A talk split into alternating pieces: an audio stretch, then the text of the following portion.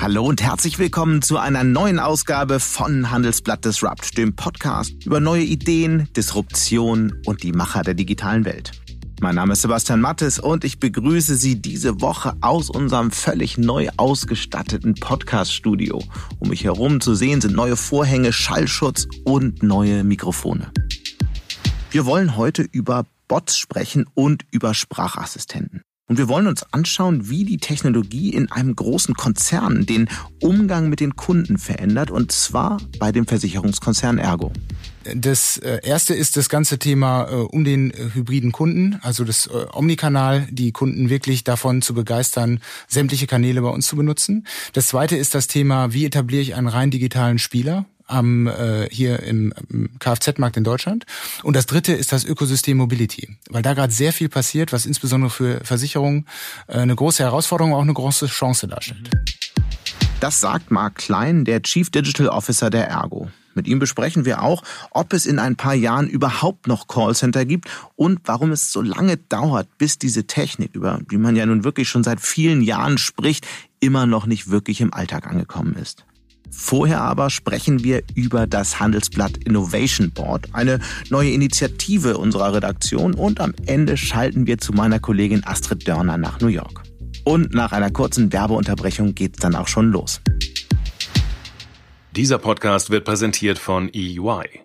Cybersecurity, Analytics und künstliche Intelligenz. Wer die digitale Zukunft der Wirtschafts- und Finanzwelt mitgestalten will, ist bei EY an der richtigen Adresse. EY bietet spannende Einstiegsmöglichkeiten für Digitaltalente.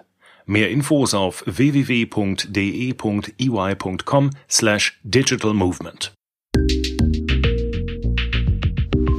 Das Handelsblatt hat diese Woche eine neue Initiative gestartet, das Handelsblatt Innovation Board. Unser Chefredakteur Sven Affüppe hat das Ganze mit initiiert und er ist jetzt hier bei mir im Studio, um zu erklären, was es damit auf sich hat. Hallo Sven. Hallo Sebastian das Handelsblatt Innovation Board. Was ist das genau? Was muss man sich darunter vorstellen?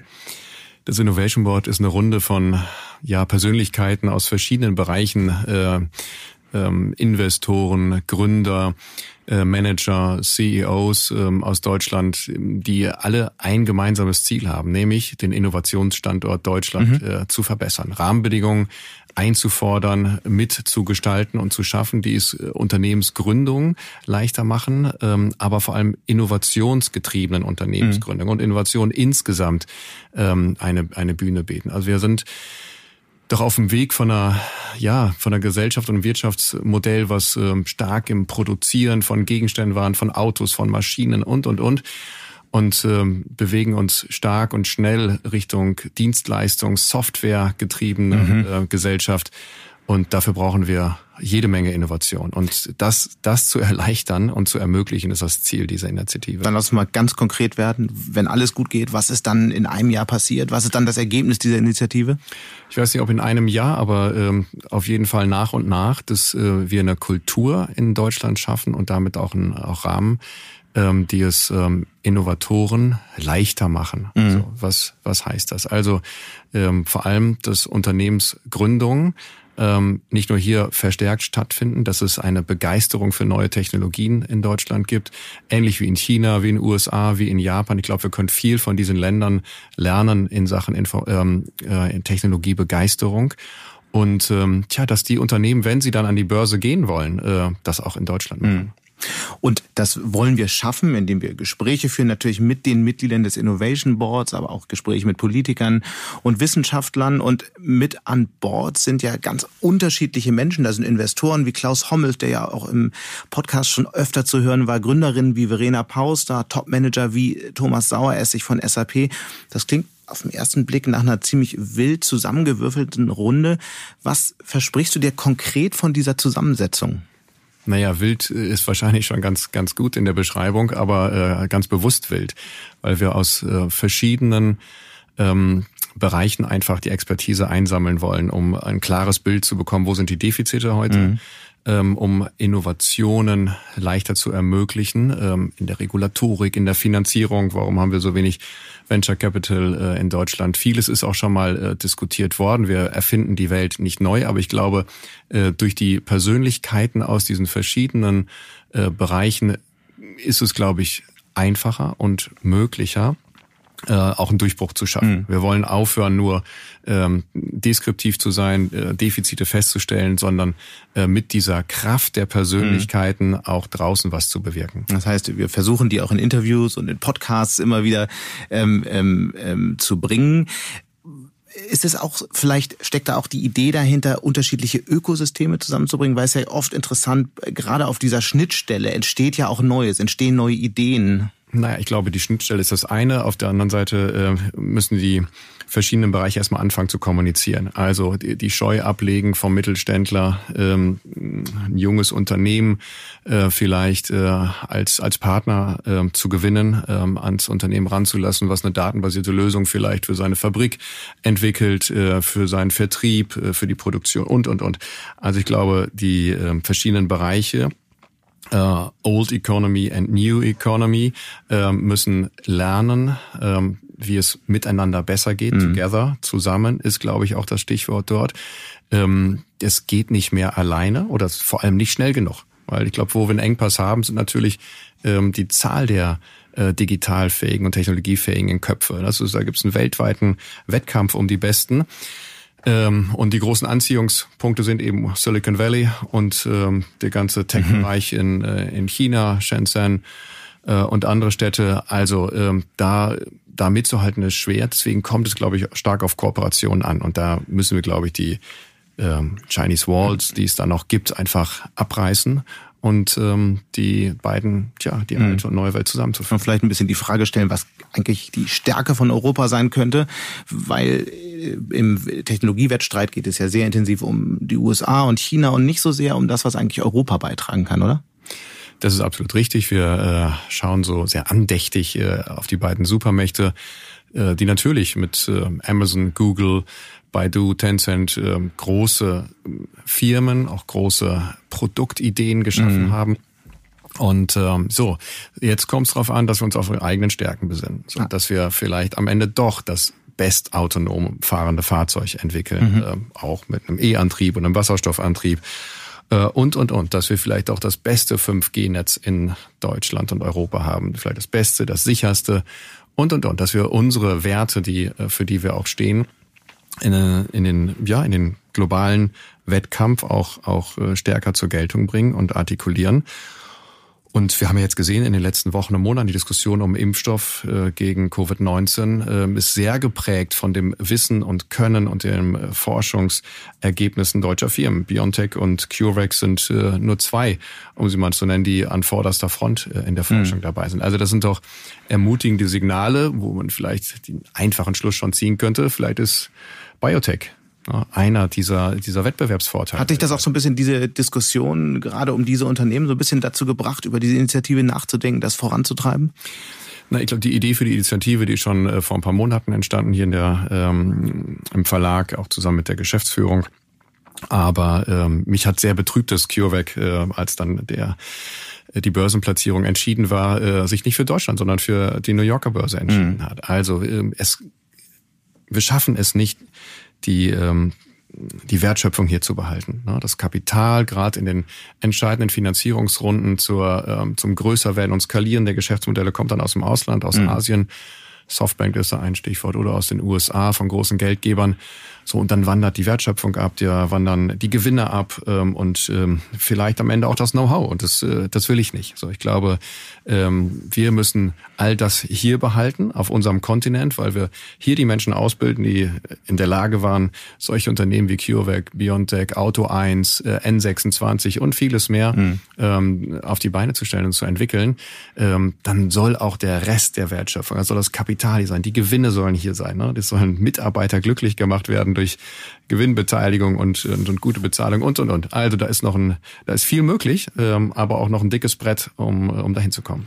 Know-how ist ein ganz wichtiges Stichwort. Man hört ja immer wieder auch, dass Unternehmen wie CureVac auch deshalb in den USA an die Börse gehen, weil es da eben die Experten und die Analysten gibt, die viel besser und viel tiefer diese Geschäftsmodelle und diese Technologien verstehen. Also wir sind sehr gespannt, was diese Initiative bringt. Ganz herzlichen Dank, Sven, für diese Einblicke und Gerne. auf bald. Bis dann. Danke. Wer viel mit Sprachassistenten zu tun hat, der weiß, es ist in vielen Fällen, naja, sagen wir, kompliziert. Alexa, I need medical assistance immediately. I added medical assistance immediately to your shopping list. Oh, fucking hell. Oder es kann auch so klingen. Wie lautet der Sinn des Lebens? Ich weiß es nicht. Ich glaube aber, dafür gibt es eine App. Der Versicherungskonzern Ergo beschäftigt sich trotz aller Missverständnisse mit digitalen Assistenten. Das Unternehmen investiert, wie viele andere Versicherer ja auch, jedes Jahr Millionen in die Digitalisierung. Und ein wichtiges Thema dabei sind die Sprachassistenten, die Anfragen von Kunden bearbeiten können. Dabei wird ja eigentlich seit Jahren über die Technik gesprochen. Doch der CDO des Konzerns, Mark Klein, ist fest davon überzeugt, dass es nun an der Zeit ist, dass die Technik so einiges verändern wird. Ob das mehr ist als ein blumiges Marketingversprechen, wollte ich wissen und habe ihn hier in unser neues Podcast-Studio eingeladen. Hallo, Herr Klein. Hallo, Herr Mattes. Lassen Sie uns doch zum Start mal über Sie persönlich sprechen. Sie waren ja viele Jahre lang in der Telekommunikationsindustrie und sind dann ins eher trockene Versicherungsgeschäft gewechselt. Ich habe mich gefragt, warum eigentlich mit 5G und all den anderen Neuerungen wurde es ja in dem Feld gerade damals erst richtig interessant. Naja, es war insgesamt war die Zeit in der Telekommunikation sehr interessant, hat mir wahnsinnig Spaß gemacht. Aber ich muss sagen, dass mich äh, die die Rolle in der Versicherung äh, massiv gereizt hat, weil gerade das ganze Thema äh, Digitalisierung natürlich eine massive Auswirkung äh, und eine Veränderung bei der Branche nach sich zieht. Und ich muss sagen, das äh, Setup, wie wir das bei der Ergo Digital Ventures gewählt haben, mit Geschäftsverantwortung und Digitalisierungsverantwortung, mhm. hat mich gereizt. Das Thema Digitalisierung ist ja, finde ich, so eine Sache bei Versicherern. Die Realität für viele Versicherungskunden sieht ja eher noch nicht so wahnsinnig digital aus. Ähm, bei jedem dritten Versicherer, das habe ich gerade in der Studie gelesen, ist die Produktivität in der Corona-Krise um mindestens 25 Prozent gesunken, weil viele Prozesse noch so papiergebunden sind. Warum tut sich die Branche in Sachen Digitalisierung so schwer? Also erstmal glaube ich, dass ähm, die Versicherungsbranche das Thema Digitalisierung aufgegriffen hat und ernst nimmt. Ähm, wir sehen in vielen Versicherungen haben wir das Thema Chief Digital Officer oder Chief Transformation Officer. Aber davon ist man ja noch nicht digital. Nee, das stimmt. Aber das ist 2016 gestartet worden und äh, wir sind gut unterwegs. Wenn ich jetzt für die Ergo äh, sprechen kann, wir haben äh, in der Krise im Prinzip sämtliche Mitarbeiter ins Homeoffice geschickt, 11.000 Leute. Es mhm. hat hervorragend funktioniert. Und insbesondere muss ich sagen, in den operativen Bereichen haben wir Produktivitätssteigerungen gesehen. Mhm. Weil insbesondere die Krankheits Arbeitsquote massiv nach unten gegangen ist. Mhm. Und das sind Chancen. Und deshalb glaube ich, dass wir wahrscheinlich digitaler sind, als, als manche Studien beschreiben. Aber wenn wir dann doch nochmal von der Ergo einen Schritt weggehen, wo es ja offenbar alles ganz prima läuft, auf die äh, Branche gesamt schauen. Warum, nochmal, warum tut sich die Branche so schwer in digitalen Fragen? Also wenn, man, wenn ich äh, Bekannte, Freunde, mhm. Kollegen frage und die über ihre Erfahrungen sprechen, die sie mit Versicherungen machen, dann sind die ja oft geprägt von Zettel, Rückumschlag und möglicherweise mhm. noch Stempel. Mhm. Ich, äh, tue mich immer schwer, wenn ich über die ganze Branche spreche. Ich würde mal sagen, ähm, bei der Ergo haben wir natürlich auch die Herausforderung gehabt, wie gehen wir eigentlich mit dem ganzen Thema Papier um? Und wir haben äh, relativ relativ früh eigentlich gesagt, wir wollen das Thema umstellen auf das Thema Portal und äh, elektronisches Postfach. Und wenn man das dann so macht, dass der Kunde wirklich annimmt, hat man eine Chance, davon wegzukommen. Mhm. Final ist äh, natürlich äh, rechtlich bindend dann doch noch der Postweg und man muss gucken, wenn die Leute per se nicht reinklicken, muss man wahrscheinlich auch noch mal einen Brief schreiben. Und das muss man auch tun, um rechtlich abgesichert zu sein.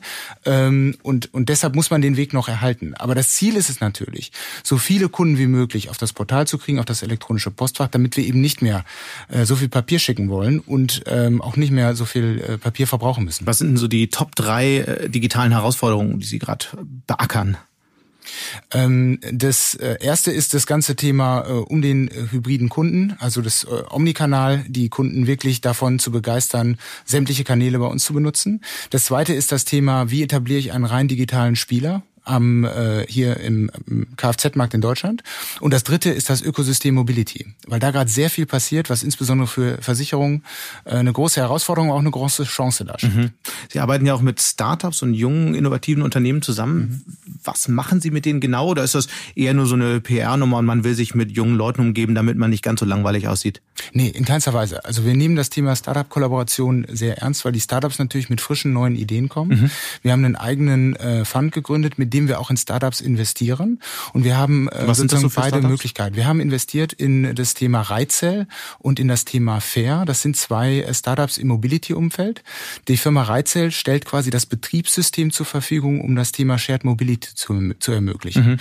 So, weiß ich nicht, ob Sie es gehört haben, aber die Stadt Madrid hat ein neues Mobilitätskonzept aufgelegt, wo E-Autos mietbar zur Verfügung stehen und hat damit das Thema Auto viel stärker, das äh, Privatauto stärker aus dem Zentrum herausgeholt. Da war die Firma Reizell der Anbieter von der Plattform. In diese Firma haben wir investiert, um die auch gemeinsam zu nutzen. Und das Thema Fair ist ein Abo-Modell für Autos, wo ich im Wesentlichen einen Leasingvertrag monatlich kündbar abschließen kann und damit eine hohe Flexibilität habe. Ja, Aber ich- warum, mhm.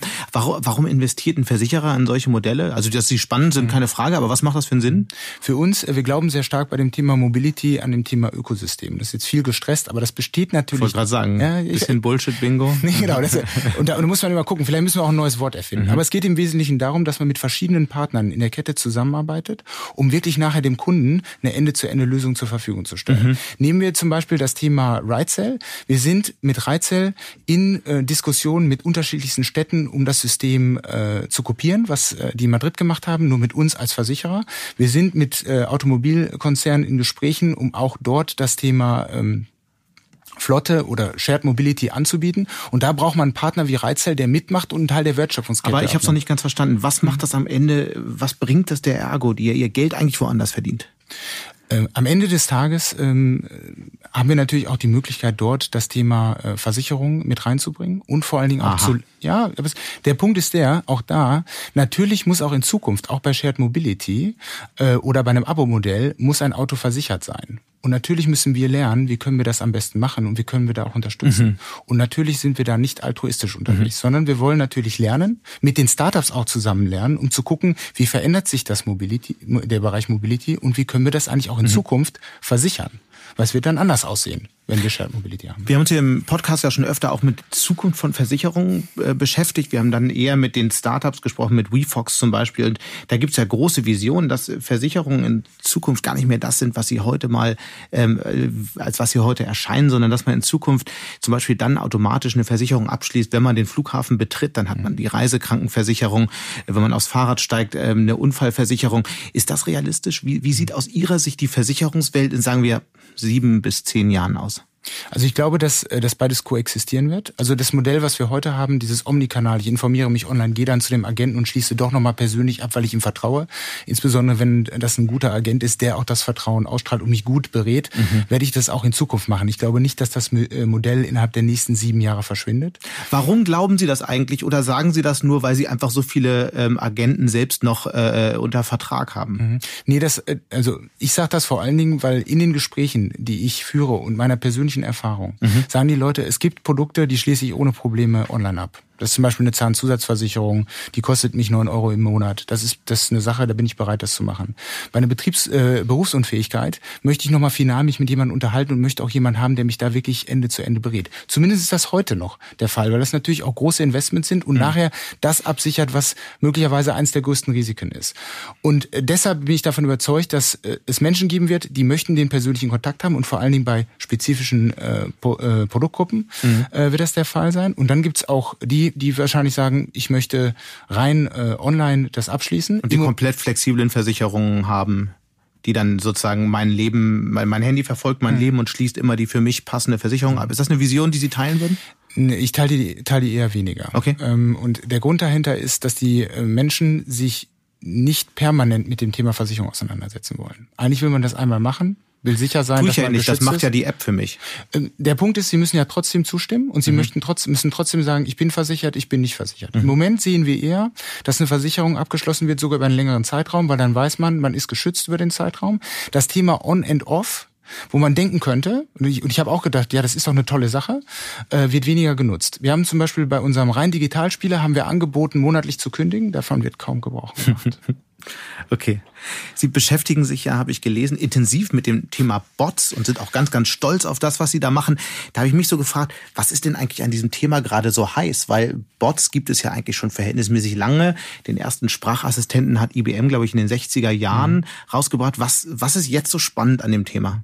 Wir sind eigentlich jetzt in die äh, Lage versetzt worden, das Thema Sprache wirklich äh, per Telefon voll zu erkennen und damit auch wirklich äh, zu äh, verarbeiten und zu, be zu bearbeiten. Und wir stellen wir haben jetzt die Möglichkeit. Aber was ist jetzt das Besondere? Ich meine, es gibt auch so, so automatische Sprachsysteme schon seit Jahren. Ja, Sie haben in der Vergangenheit immer eine IVR gehabt. Ja, also ist mal reingegangen, sagen, drücken Sie eins, wenn, mhm. drücken Sie zwei, wenn. Und jetzt kommt das in einem, äh, bei diesem klassischen Sprachroboter, der versteht Sie jetzt besser und Sie können besser erkennen, was äh, der Kunde sagt und was er von Ihnen will und können jetzt auch einen Dialog sauber äh, durchlaufen.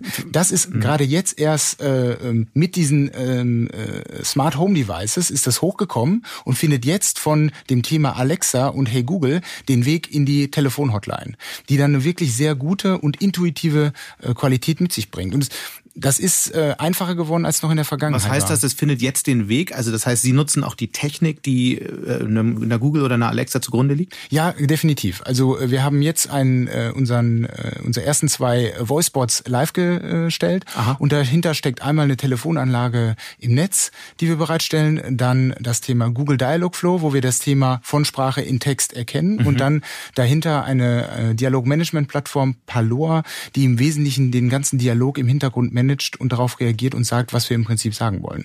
Und damit kann der Bot äh, äh, Dinge, einfache Tätigkeiten aufnehmen, wie zum Beispiel den Aufnahme eines Hagelschadens. Weil wir haben, wenn es zu einem Hagel kommt, haben wir auf einmal einen echten Peak von Anrufen. Da rufen über 7000 Leute gleichzeitig an. Die können natürlich dann nicht verarbeitet werden. Und da kann so ein Hagelbot helfen, genau hier die Kapazität bereitzustellen, um den Hagelschaden aufzunehmen. Und das ist nicht nur einfach frustrierend. Also ich versuche, wenn es irgendwie geht, Sprachassistenten äh, gerade bei äh, Deadlines zu vermeiden, mhm. weil es eigentlich immer eine unerfreuliche Erfahrung ist. Ja, ich muss sagen, also ähm, meine persönliche Erfahrung ist da ist da weniger frustrierend. Die war das früher. Ich habe auch irgendwann dann aufgehört, die zu benutzen. Genau. Aber die Qualität ist in letzter Zeit deutlich besser geworden und der Bot erkennt, was ich sage. Ich glaube aber auch, dass wir gerade am Anfang stehen und dort sehr viel in das Thema Kundenerfahrung investieren müssen, mhm. dass die Flows noch besser werden. Und da ist halt das Sache, die Sache, jetzt mit dem VoiceBot live zu gehen, um zu gucken, wie verhalten sich Kunden, Wann brechen sie möglicherweise ab? Dann mhm. den Flow zu optimieren und äh, die Reaktion des Bots zu optimieren, bis das dann wirklich perfekt äh, klappt. Wie, wie wird der Bot trainiert? Äh, Im Wesentlichen äh, sprechen unsere Kunden drauf. Wir erkennen, wann äh, sie abbrechen und äh, erkennen auch, wenn sie Sachen sagen, ähm, die der Bot nicht versteht und können dann im Sinne eines Supervised Learnings, also es guckt jemand drauf, sagt, was hat er gesagt, wie kann ich darauf reagieren, dann kann der Bot sukzessive äh, besser werden. Und das hilft natürlich dann nachher wirklich einen, einen sehr guten Fluss für den Kunden bereitzustellen, den er dann auch wirklich bis zum Ende durchführen kann. Was, was kann denn der Ergo-Bot, was andere Bots nicht können? Das ist schwer zu sagen. Im Wesentlichen haben wir jetzt einen gebaut, der spezifisch ist für die äh, Versicherungsbranche.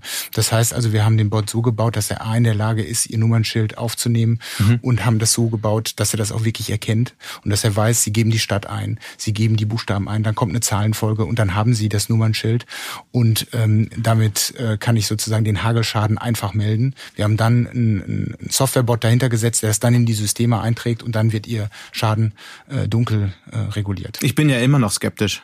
Ja, sollen wir den dann nicht vielleicht einfach mal testen? Alles klar, haben Sie es mitgebracht? Ja, natürlich. Der ist ja per Telefon erreichbar. Wir, Na, müssen, wir sagen, müssen ihn einmal anrufen. Dann würde ich sagen, rufen wir ihn an. Und wir hören mal rein. Auf geht's. Einmal kurz anrufen und Lautsprecher. Willkommen. Damit ich Ihnen als Sprachassistent helfen kann, muss ich dieses Gespräch aufnehmen. Wenn Sie mehr über die Datenverarbeitung durch Sprachassistenten erfahren wollen, sagen Sie einfach weitere Informationen. Jetzt bleibt die Frage, darf ich das Gespräch aufzeichnen? Ja. Darf ich das Gespräch aufzeichnen? Ja. Oh. Um Ihren Hagelschaden aufnehmen zu können, benötige ich ein paar Informationen, wie das Kfz-Kennzeichen des beschädigten Autos, der Tag, an dem der Schaden passiert ist, der Ort, an dem es zum ist Schaden natürlich schon noch so ein bisschen robotermäßig. Ihren Namen und Ihre ja. Telefonnummer für. Für den Start richtig? Starten wir mit Ihrem Aber jetzt Fahrzeug. müssen wir es halt Wo ist besser es machen. zugelassen? In Düsseldorf. Der erste Teil des Kennzeichens lautet also D. Oh Ist je. das korrekt? Ja. Mit Menschen wäre man wahrscheinlich fünfmal so schnell gewesen bis hierhin. Stimmt D? D ist korrekt. Ähm, das stimmt, aber wir sind jetzt genau dabei zu gucken, wie nehmen Menschen diese Sachen auf und ähm, optimieren den Bot. Plus, in dem Moment, wo 7500 gleichzeitig anrufen, wären sie lange in der Warteschleife und müssten wahrscheinlich eine halbe Stunde warten. Hier sind sie innerhalb von fünf Minuten durch und das Ding ist erledigt. Danke für die Präsentation. Was mir schon auch noch auffällt, die Stimme ist natürlich dann direkt wie aus dem Roboter. Es ist noch nicht so wahnsinnig menschlicher Austausch, oder? Ja, ähm, auch da sind wir gerade, was das Synthetisieren von äh, Stimmen angeht, äh, in dem, im Start. Ähm, äh, wir haben uns natürlich äh, als Ergo die Frage gestellt, weil die, die Stimme ist dann auch Markenvertreter. Äh, Vertreter. Und wir haben Befragungen gemacht bei Kunden und haben gesagt, wer ist denn eigentlich unsere Stimme? Wie sollte die sein? Und wir haben die Persona beschrieben, äh, durch einmal Fragen nach dem, wie tritt er auf, was macht er? Wir haben gefragt, wenn, ihr, wenn, wenn, wenn die Person auf die, ähm, wenn die Person auf die Party kommt, wo geht er hin? Geht er direkt zur Bar? Und oder was ist er, für ein Typ? ähm, wir haben, wo ich super überrascht war, ich habe gedacht, äh, dass unsere Kunden sagen, das äh, ist, ist eine weibliche Stimme. Äh, ist es ein Mann, äh, ist 42 Jahre alt, ähm, ist verheiratet, hat Kinder und äh, lebt ein bisschen im Vorort.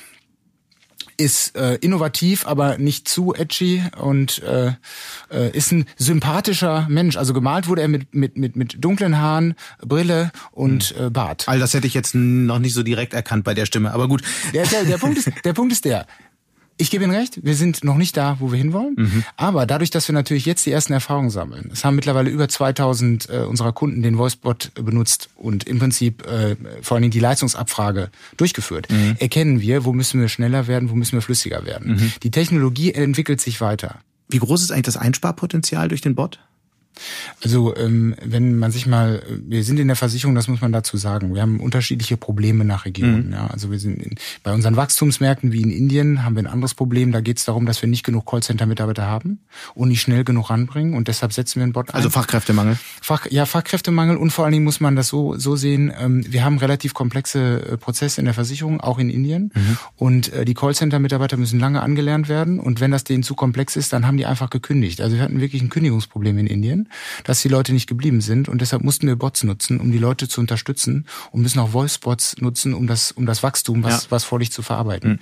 In unseren entwickelten Märkten, wie zum Beispiel in Deutschland, ist es natürlich so, dass wir dort hochqualifizierte Fachkräfte einsetzen. Es sind Versicherungsfachkräfte, die das wirklich sehr gut kennen und die dann natürlich damit zu beschäftigen, das Thema Adressänderung oder Bankdatenänderung zu machen, das macht aus meiner Sicht keinen Sinn. Ich glaube, da haben die selber auch nicht den Spaß dran.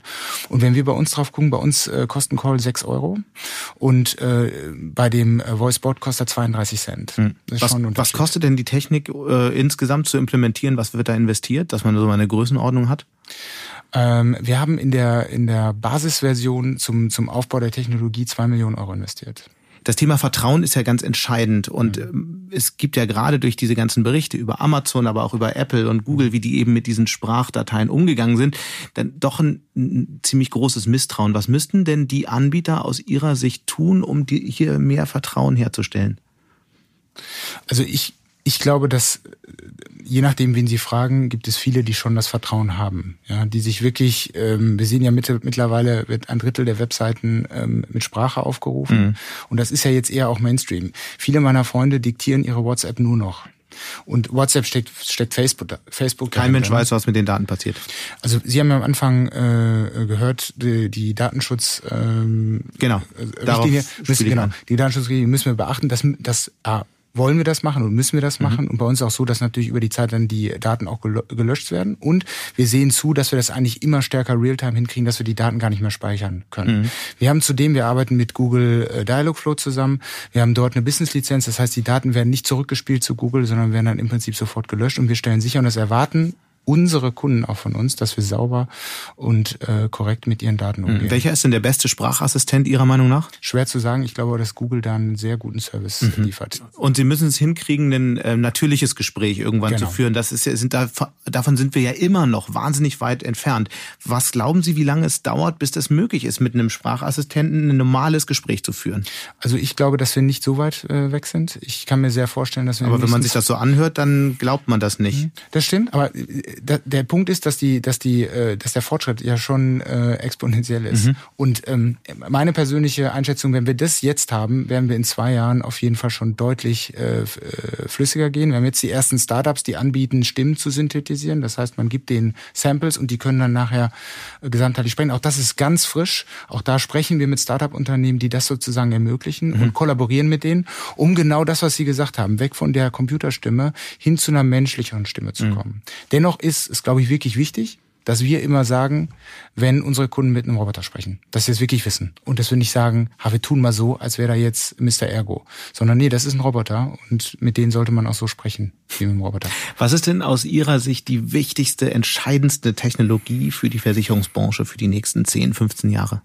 Äh, meiner Einschätzung nach ist das künstliche Intelligenz. Mhm. Was wird denn künstliche Intelligenz alles verändern? Ja, das, das heißt konkret, dass wir natürlich deutlich weniger Prüfaufwand haben, weil die künstliche Intelligenz äh, schon erkennt, äh, was wirklich geprüft werden muss und was direkt ausgezahlt werden kann im Sinne eines Schadens. Mhm. Das ist das Thema Sprachanalytik, ist auch künstliche Intelligenz, die uns hilft, sämtliche Calls, die wir haben, direkt zu dokumentieren, weiter zu verarbeiten und auch dafür zu sorgen, dass die ähm, Kunden, die nochmal angerufen werden müssen, direkt ausgesteuert werden, angerufen werden können. Also wir haben die Möglichkeit, sowohl schriftlich Sachen zu erkennen, zu verarbeiten, Sprache zu erkennen, mhm. zu verarbeiten und das wird alles über künstliche Intelligenz passieren. Wann wird es denn so einen äh, Bot geben, der Telefonanrufe, nicht nur Telefonanrufe entgegennimmt, sondern auch E-Mails beantworten kann und nicht nur auf so einer Kundencenter-Basis, um mhm. die ersten Fragen zu klären, sondern wirklich vollumfänglich für Sie oder mich persönlich?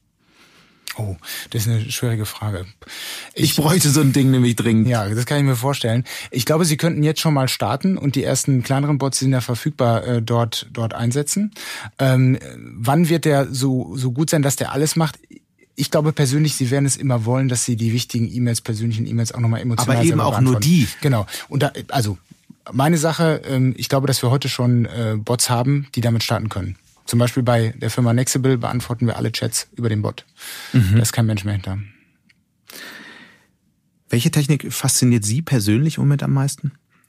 Im Moment ähm, fasziniert mich neben dem Thema Künstliche Intelligenz, was mhm. ich was ich toll finde, was was sehr technologisch ist, vor allen Dingen das Thema Virtual Reality. Mhm. Spielt das beruflich irgendwie eine Rolle oder? Ja, also es ist natürlich hochgepoppt in dem ganzen Thema Covid, äh, wo wir gesagt haben, wie können wir denn eigentlich zusammenkommen, ohne zusammenzukommen? Okay. Und ähm, wir haben dann mal angefangen, erste Besprechungsräume, Meetingräume auszugestalten, wo wir uns wirklich treffen können, auch mit größeren und wirklich eine Veranstaltung machen können. Aha. Wir haben dieses Jahr alle Veranstaltungen abgesagt. Ich weiß nicht, wie das bei Ihnen ist, aber im Prinzip das Thema Reisen äh, ist schwierig, das Thema Zusammenkommen ist schwierig. Mhm. Und ähm, mit dem Thema Virtual Reality werden wir natürlich eine Möglichkeit haben, wirklich nah zu zu sein. Aber ohne nutzen Sie schon? Also dann haben äh, CEO und Sie und alle eine VR-Brille auf und sitzen mit anderen Kollegen zusammen in einem virtuellen Raum? Genau. Also schon? Wir haben das jetzt derzeit gemacht mit mit meinen Kollegen im Lab in Berlin. Die mhm. haben diese Technik äh, hochgebracht mhm. und äh, wir haben uns da mal per Zufall getroffen. Und zwar habe ich die Brille zugeschickt bekommen, habe die aufgesetzt, bin reingegangen und dann waren die beiden Kollegen zufällig da. Mhm. Und das war eine war für mich äh, wirklich eine, eine, eine prägende Erfahrung, weil wir haben dort ein Meeting abgehalten. Die haben mir erklärt, was die tun, was die machen. Die saßen in Berlin, ich war in Düsseldorf und es fühlte sich an, als wären wir wirklich da. Und ähm, die, die, die, die Technik ist schon so ausgereift, wenn die Leute um mich rumgegangen sind, hat sich wirklich der Ton verändert. Mhm. Wir hatten dann verschiedene Räume mit Präsentationen. Ähm, ich bin gerade dabei äh, und bereite uns vor, dass, dass ich jetzt meine erste Vorstandssitzung äh, mit Virtual Reality mache. Ich bin mal gespannt, wie das ankommt. Das hat noch ein paar Herausforderungen im Sinne von Auflösung der Präsentation, die muss noch besser werden. Mhm. Aber wir können natürlich da an einem Ort sein, uns austauschen, obwohl wir nicht an einem Ort sind und haben Nähe, obwohl wir eigentlich äh, nicht nah sind. Wir werden das auf jeden Fall weiter verfolgen. Ganz herzlichen Dank für diese Einblicke und alles Gute. Danke, Herr Mattes. Schönen Tag noch. Und damit schalten wir zu meiner Kollegin Astrid Dörner nach New York, wo dem Unternehmen Snowflake gerade ein ziemlich beeindruckender Börsengang gelungen ist. Astrid, lass uns doch mal ganz von vorne anfangen. Das Unternehmen bietet ja Cloud-Lösungen an. Was kann die Firma, was zum Beispiel der Marktführer AWS von Amazon nicht kann?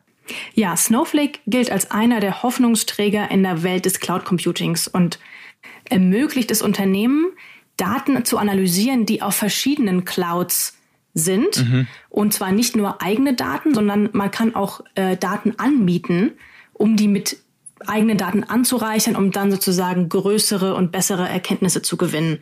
Das kann Snowflake offenbar so gut wie kaum ein anderer. Mhm. Und deshalb ist das, der, der Hype auch so groß. Die Wall Street hat eben erkannt, dass das ein großer Wachstumsbereich ist. Dank Corona muss praktisch jedes Unternehmen in Amerika seine IT ähm, ausbauen und zumindest updaten.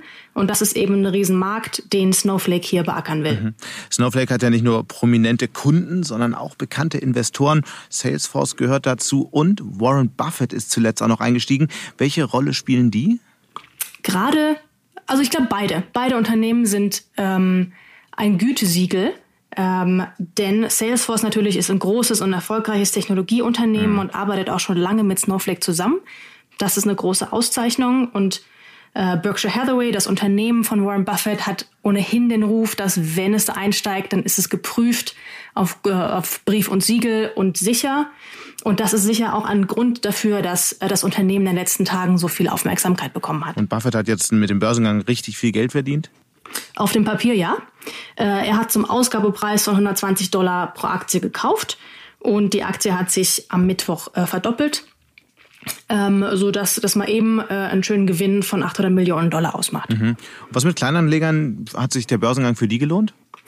Die haben es ja immer nicht so leicht wie die Großen. Äh, und das ist auch hier der Fall. Es kommt darauf an, wann man eingestiegen ist als Kleinanleger. Äh, denn 120 Dollar, das, den Sonderpreis sozusagen, haben nur die institutionellen Anleger mhm. bekommen. Die Aktie ist wirklich Handel gestartet bei 245 Dollar. Ähm, und die war in der Spitze am Mittwoch über 300 Dollar wert. Und wer da eingestiegen ist, der hat dann schon Geld verloren. Ähm, es kommt also drauf an. Äh, aber es ist halt nur auch der erste Tag gewesen. Das heißt, ähm, man muss Geduld mitbringen, äh, denn gerade bei Börsengängen, die stark steigen am ersten Tag, sieht es in den Folgetagen nicht so gut aus. Mhm. Also das heißt, der Boom, der Pop ist, ist am Anfang und danach schwächelt es ab. Aber wichtig ist natürlich, dass das Unternehmen langfristig erfolgreich ist. In den vergangenen Monaten wurde ja viel über die Einhörner wie den Fahrdienstvermittler Lyft und den Bürolösungsanbieter WeWork gesprochen, die sich schließlich allerdings als Flops entpuppt haben. Und wie unterscheidet sich jetzt diese weitere Welle von Einhörnern von der letzten? Diese ist etwas mehr geprägt von, ich sag mal, Deep Tech, also wirklich ausgefeilten Technologien, die nicht so einfach zu kopieren sind mhm. und die vor allem auch an Unternehmen vermarktet werden und nicht so stark an, an uns Verbraucher wie jetzt Uber oder Lyft oder WeWork. In dem Zusammenhang wird oft von Palantir gesprochen. Wann erwartest du den Börsengang von dem Unternehmen? Der wird für Ende September jetzt erwartet. Und das ist ganz interessant. Palantir ist das älteste Einhorn im Silicon Valley, das noch nicht an der Börse ist. Das heißt, das Unternehmen hat wirklich lange Zeit gehabt, zu einem äh, funktionierenden Unternehmen zu reifen, äh, aber schreibt nach wie vor große Verluste und bislang zumindest ist ähm, ist das noch nicht so sexy wie, äh, wie jetzt Snowflake. Das heißt, wir werden sehen, wie sich das hier weiterentwickelt. Gibt es noch ein Thema, was dich gerade beschäftigt? Ja, vor allem schauen äh, Investoren hier natürlich auf Nikola.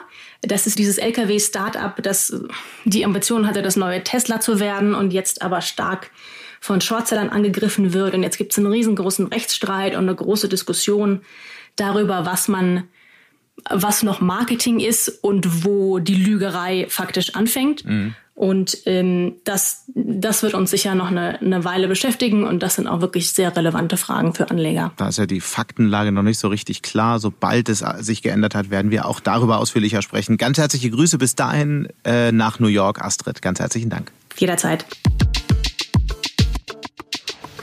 und von New York dann wieder nach Düsseldorf. Und damit sind wir dann auch schon am Ende von Handelsblatt Disrupt. Wie immer freue ich mich über Kommentare in der Handelsblatt Disrupt LinkedIn-Gruppe oder senden Sie mir gerne jederzeit eine Mail. Die Details finden Sie in den Show Notes. Danke an dieser Stelle auch für die tatkräftige Unterstützung von Alexander Voss und Migo Fecke und Regina Körner von professionalpodcast.com, dem Dienstleister für Strategieberatung und Podcastproduktion. Wir melden uns nächste Woche Freitag wieder. Bis dahin wünsche ich Ihnen eine schöne Woche und interessante digitale, aber auch analoge Zeiten. Ihr Sebastian Mattes.